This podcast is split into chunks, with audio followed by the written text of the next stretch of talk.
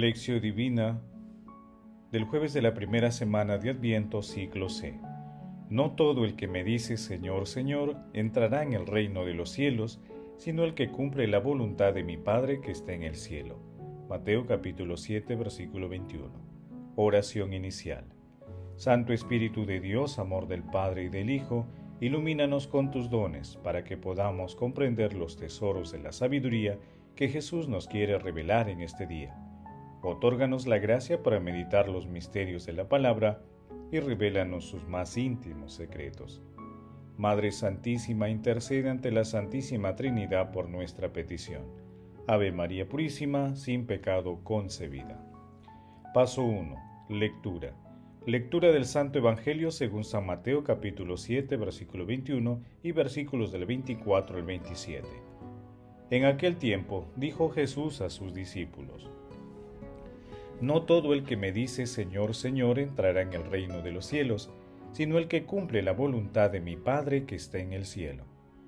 El que escucha estas palabras mías y las pone en práctica, se parece a aquel hombre prudente que edificó su casa sobre roca Cayó la lluvia, se salieron los ríos, soplaron los vientos y arremetieron contra aquella casa, pero no se derrumbó porque estaba cimentada sobre roca. Al contrario, el que escucha estas palabras mías y no las pone en práctica, se parece a aquel hombre necio que edificó su casa sobre arena. Cayó la lluvia, se salieron los ríos, soplaron los vientos y arremetieron contra la casa. Esta se derrumbó y fue grande su ruina. Palabra del Señor, gloria a ti, Señor Jesús. El pasaje evangélico de hoy se encuentra al final del Sermón de la Montaña y está compuesto por dos segmentos. El primero comprende el versículo 21, en el que Jesús explica que hacer la voluntad de Dios Padre es hacer su voluntad. Este texto se encuentra también en Lucas capítulo 6, versículo 46. El segundo segmento está entre los versículos 24 al 27 y se ubica también en Lucas capítulo 6 versículos del 47 al 49. En este segmento, Jesús señala que quienes creen firmemente en Él y cumplen sus enseñanzas, aunque enfrenten tempestades y continuas tentaciones, se mantendrán fieles al Señor.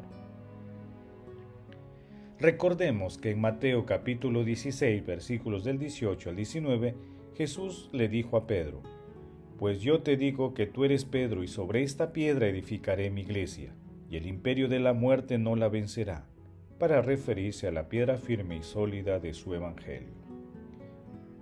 Paso 2. Meditación.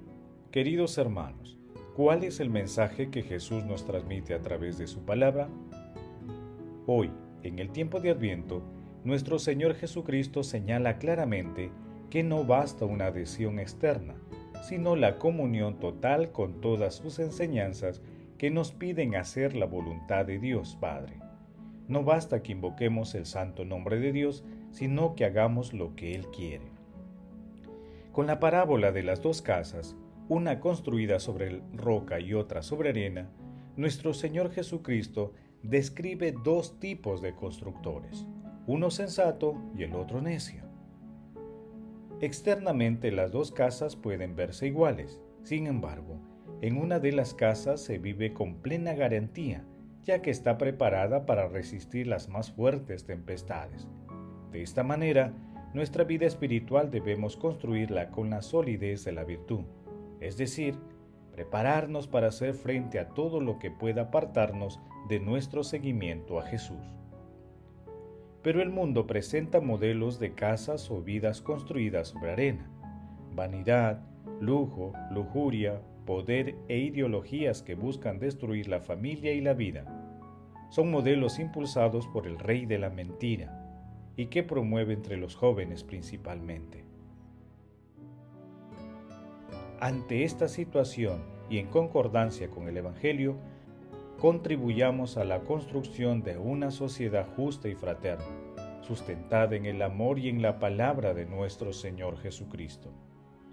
Hermanos, a la luz de la palabra y haciendo un profundo examen de conciencia respondamos, ¿cuál es la base de nuestra casa interior? ¿De qué materiales está hecha? ¿Cuáles son las tempestades que las hacen tambalear? Que las respuestas a estas preguntas nos ayuden a buscar siempre la solidez de nuestra vida espiritual, cumpliendo las enseñanzas de nuestro Señor Jesucristo y pidiendo al Espíritu Santo la gracia de la sabiduría. Jesús, María y José nos ama. Paso 3. Oración. Padre eterno, despierta tu poder, Señor, y ven a socorrernos con tu fuerza, para que la gracia de tu bondad apresure la salvación que retrasan nuestros pecados. Amado Jesús, tú eres nuestra roca, concédenos la gracia que multiplique los frutos de nuestro esfuerzo de construcción de nuestra casa interior contigo y en ti. Espíritu Santo, estamos dispuestos a seguir a nuestro Señor Jesucristo y cumplir la voluntad de Dios Padre. Fortalece nuestros dones para llevarla a la práctica en todos los aspectos de nuestra vida. Amado Jesús, ten piedad de los difuntos y ábreles la puerta de tu mansión eterna. María, Madre Santísima, Madre del Adviento, intercede ante la Santísima Trinidad por nuestras peticiones. Amén. Paso 4. Contemplación y acción. Contemplemos a nuestro Señor Jesucristo con una disertación de San Gregorio Nacianceno. Una tarde me paseaba por la orilla del mar, como dice la Escritura. Soplaba un viento fuerte y el mar se iba encrespando. Las olas se levantaban a lo lejos y se apoderaban de la orilla chocando contra las rocas, rompían y transformaban en espuma y gotitas. Pequeños guijarros, algas y conchas muy ligeras eran arrastradas por las aguas y echadas a la orilla, pero las rocas permanecían firmes e inquebrantables, como si todo estuviera en calma, incluso en medio de las olas que venían a dar contra ellas. Saqué una lección de este espectáculo. Este mar ¿No es acaso nuestra vida y la condición humana? En ella hay mucha amargura e inestabilidad. ¿Y los vientos? ¿Acaso no son las tentaciones que nos asaltan y los golpes imprevistos de la vida? Entre las personas que pasan pruebas, unas me parecen como objetos ligeros y sin vida, que se dejan arrastrar sin oponer la mínima resistencia. No hay en ellas ningún rastro de firmeza no tienen el contrapeso de una razón sana que lucha contra los asaltos que les llegan. Las otras las asemejo a rocas, dignas de esa roca sobre la cual nos mantenemos firmes y a la que adoramos. Estas, formadas con razonamientos de verdadera sabiduría, se levantan por encima de la debilidad ordinaria y lo soportan todo con una conciencia inquebrantable. Hermanos, edifiquemos nuestra vida sobre la roca firme de la palabra, pidiendo a Dios la fe, la esperanza y la caridad que dan consistencia, estabilidad y solidez a la vida espiritual. Hagamos pues el compromiso de leer y meditar la palabra de Dios, de acudir frecuentemente al sacramento de la penitencia, a la Santa Eucaristía, a la adoración del Santísimo Sacramento, y no dejemos nunca de pedir la compañía e intercesión de nuestra Santísima Madre mediante el rezo del Santo Rosario. Glorifiquemos a la Santísima Trinidad con nuestras vidas. Oración final.